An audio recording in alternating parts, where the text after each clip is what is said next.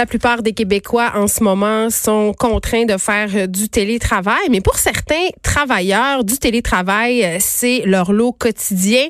Ils vivent pratiquement en confinement pendant euh, les heures ouvrables de bureau. C'est le cas de l'écrivain Stéphane Dompierre qui a fait un post qui, ma foi, j'ai trouvé utile et divertissant sur les médias sociaux. On peut pas juste être dramatique. Des conseils pour les gens qui sont en télétravail par quelqu'un qui en fait depuis plus de 15 ans. Il est avec nous, Stéphane Dompierre. Il est au bout du fil, évidemment. Bonjour, Stéphane. Salut. Écoute, j'ai trouvé ça vraiment intéressant, euh, cette initiative de donner des conseils aux gens, parce que ça peut être légèrement, et là c'est un euphémisme, déconcertant de se retrouver du jour au lendemain euh, à travailler à la maison. Toi, tu travailles de la maison depuis 2014 et te dit à la blague, écoutez, j'ai 16 ans d'expérience en matière de confinement. Donne-nous Mhm. des conseils. Qu'est-ce qui est bon à savoir quand on est amené à officier de la table à cuisine? Ben écoute, pour moi, d'abord, il faut dire que mon initiative est née quand j'ai euh, quand j'ai eu une réunion d'équipe cette semaine avec euh, mon équipe chez Québec Amérique, euh, mon éditeur, donc, où je me suis aperçu que tout le monde travaillait de la maison. Moi, je travaille de la maison toujours. Mais là, j'ai vu 35 personnes dans leurs appartements, donc, et j'ai vu, en fait, que tous ces gens-là, ils sont pas habitués à ce travail-là, évidemment. Donc, évidemment, il y a des gens qui ont même pas de, de, de- d'espace de travail désigné pour faire du travail à la maison. Euh, D'où la table à cuisine.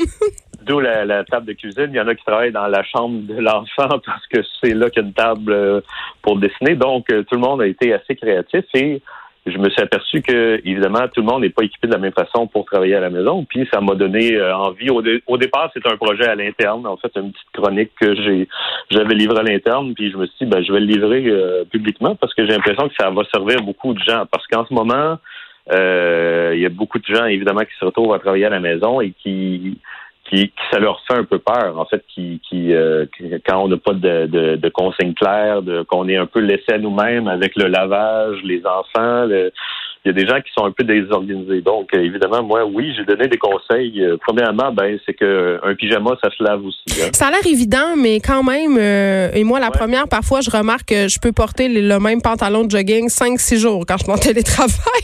Ben évidemment, là, on est en plus confronté à un confinement, donc on nous dit de pas sortir. Fait évidemment, euh, le pyjama, surtout quand là on commence à s'organiser euh, les espaces de travail en réunion conférence, ben idéalement, tu essaies d'avoir un, d'avoir un pyjama un peu frais lavé si Mais- tu as travaillé. avec. Ma, ré- ma réflexion, euh, Stéphane Dompierre, par rapport au port du pyjama, moi, je me disais, mais Ouais. pourquoi travailler en pyjama? Parce qu'honnêtement, on dirait que s'habiller quand on travaille à la maison, ça nous met dans le mot travail parce que c'est Ben oui. difficile quand on travaille de chez soi.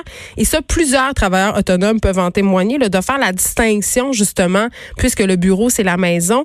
C'est dur de faire une distinction entre le temps euh, où on travaille pas et le temps où on travaille. Une- et prendre sa douche et s'habiller, c'est une bonne façon de commencer sa journée de travail. Oui, on voit que tu es expérimenté toi aussi. pour moi, effectivement, c'est ça. Pour moi, quand je travaille en pyjama, habituellement, c'est le samedi ou le dimanche. C'est ça. Je me dis, ah, je vais travailler parce que je travaille autonome, je travaille euh, souvent la fin de semaine, mais bon, je me dis au moins, je travaille en pyjama, donc j'ai l'impression que c'est presque une fête. Donc, euh, effectivement, euh, et moi, je dis souvent aussi, euh, si vous faites des meetings par caméra, ben assurez-vous d'avoir un bas de pantalon. hein. Si vous avez à vous lever pendant le meeting euh, pour aller chercher quelque chose, euh, ça se peut qu'on remarque que vous, vous êtes en bobette. euh.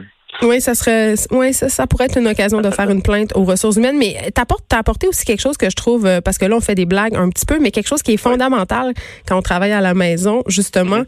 Et ça, c'est un peu une lutte contre nous-mêmes, c'est de comprendre qu'on travaille parce qu'à la maison, les distractions sont nombreuses. Moi, ça m'arrive de faire une sauce à spaghetti puis trois brassées de lavage pendant que j'écris des textes, puis c'est pas la chose la plus productive. Non, c'est sûr. Ben, évidemment, quand on fait un travail de création comme toi et moi euh, sur cette partie-là, c'est sûr que oui, faire une brassée de lavage, ça peut nous garder dans la, la réflexion sur notre chronique entre d'écrire ou tout ça. Ouais. Donc, ça, ça peut être intéressant, mais évidemment, en ce moment, on parle de situations particulières où les enfants sont à la maison, où on est évidemment on est happé par les nouvelles aussi. Tu sais, je pense qu'en ce moment, même moi comme travailleur autonome, euh, j'ai beaucoup de misère à faire mes heures. C'est pas des heures euh, très efficaces dans une certaine mesure parce que on est tous un peu faux mots en fait en ce moment. On a peur de manquer la, la dernière nouvelle de, de ce qui se passe et donc on est souvent sur les réseaux évidemment. Donc c'est une distraction supplémentaire. Mais oui, euh, évidemment, quand tu es à la maison, euh, il y a tout le temps le souper, il y a tout le temps le lavage. Puis les le enfants, temps, tu euh, le dis, là, moi, je vois des Ben oui. centaines de postes de parents qui se disent, mais comment on va faire? Parce que, eh, tu sais, moi, je considère que je suis privilégiée dans mon travail mm-hmm. parce que je peux travailler, m'occuper des enfants.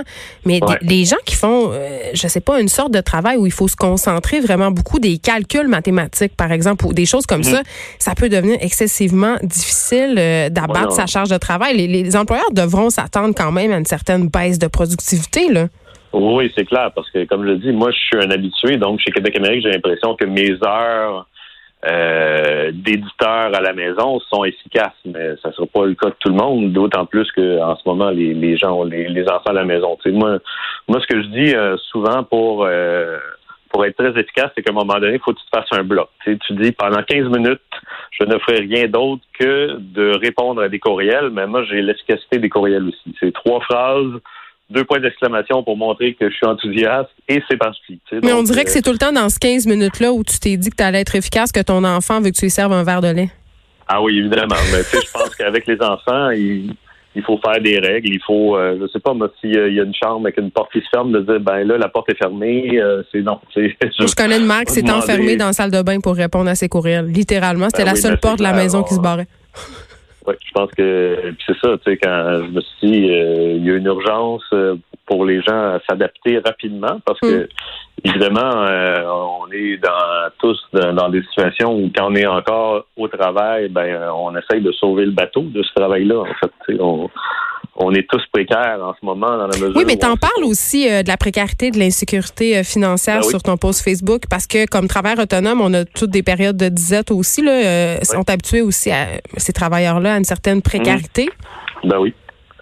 Non, puis effectivement, moi je pense que tu sais en 2004, je suis parti d'une belle job chez Bell Canada où j'étais syndiqué, j'avais des REER, tout ça pour partir dans le flou total pour devenir auteur. donc pour moi c'est un c'est un risque, mais évidemment, ce risque-là, à l'époque, j'étais célibataire et tout seul, tu sais, donc euh, j'avais pas d'enfant, fait que tout ça était plus simple. en ce moment, euh, je suis marié, euh, j'ai une belle fille, donc c'est c'est des, des, euh, des, décisions qui reposent plus seulement sur toi de dire ben si j'ai fait des gaffes, c'est moi qui va mal manger ce mois-ci. En ce moment, ben, Mais on peut questionner quand même notre mode de vie là en ce moment. Je pense qu'on n'a pas ben besoin de, de, tout ce qu'on ce qu'on pense qu'on a besoin. Je pense que cette quarantaine-là, guillemets, va avoir ce côté-là bénéfique. Je sais pas si ça va durer, là, mais il me semble que côté consommation, on s'est slaqué un peu à poulie.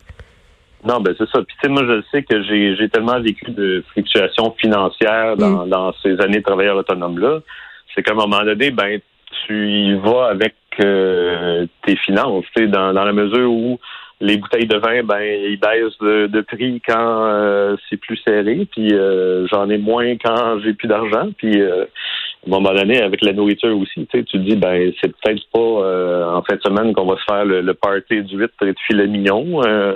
donc, euh, je dis aux gens, les ramen sont encore à 3 pour une pièce. De même, c'est le, même prix qu'il y a 15 ans. Mais il n'y a pas beaucoup de vitamines. c'est ce que je non, dirais. Il n'y a pas beaucoup de vitamines, mais toujours est-il que je pense qu'il faut être débrouillard et tu sais, je, je, je, pense que je suis quand même dans, dans la classe moyenne où on n'est pas les plus à plaindre et, on ne sera pas ceux qui vont être les plus affectés dans ces situations-là. Donc, euh, Mais hein, Stéphane Dompierre, merci beaucoup. Euh, puis je veux juste ben, dire à nos auditeurs, euh, un autre conseil que tu donnes, c'est que si ça fait trois jours que tu n'as pas parlé parce que tu es tout seul, fais des petits tests de voix, ça se peut que tu perdes.